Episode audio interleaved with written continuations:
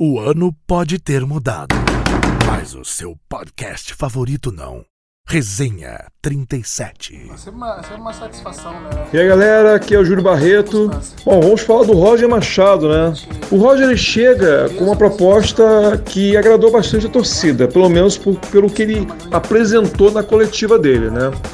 Ele apresentou uma disposição grande de trabalhar com a base do Fluminense, que era uma das coisas que o, a torcida do Fluminense pedia bastante e que o Odair não seguiu. Quando o Marcão assumiu o Fluminense perto do final do Brasileiro, o Marcão, depois de uma oscilada inicial, ele começou a utilizar a base do Fluminense e no momento que ele passou a utilizar a base do Fluminense, houve a crescida de produção da equipe, a arrancada final, que culminou com nove jogos de invencibilidade. Então o Roger, nessa entrevista coletiva, ele deixou bem claro essa, essa intenção de trabalhar com a base e de apresentar um futebol mais proativo, que é o que a torcida pede. O Roger chega com um, um grande handicap a seu favor.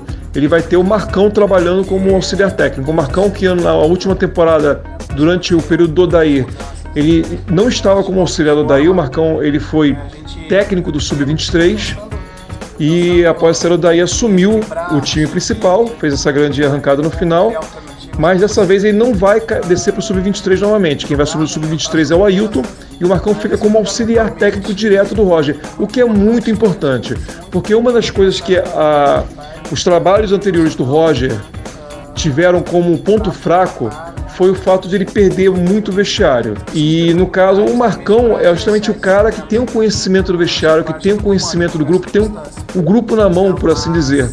Então, esse trabalho em dupla entre Roger e Marcão pode ser fundamental para o sucesso do Roger no Fluminense.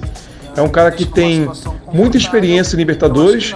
Dos quatro clubes anteriores que ele passou, somente o Bahia ele não levou a Libertadores. É um cara que é muito estudioso. O Roger é um cara muito inteligente, estuda muito o futebol e que tem tudo para dar certo com o Fluminense. Ele assume de temporada, ele vai ajudar a montar o elenco, são poucos reforços que o Fluminense deve trazer, mas são reforços que vão ser trazidos diante da vontade do, do Roger, diante do desejo do Roger.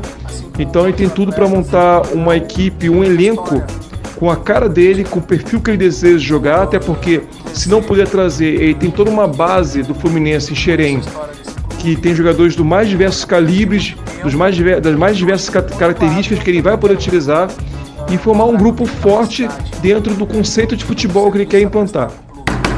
O ano é novo. A responsabilidade minha é muito grande. Muito grande porque eu, eu vou levar, assim como os outros atletas, né, o, a história do clube para dentro de campo.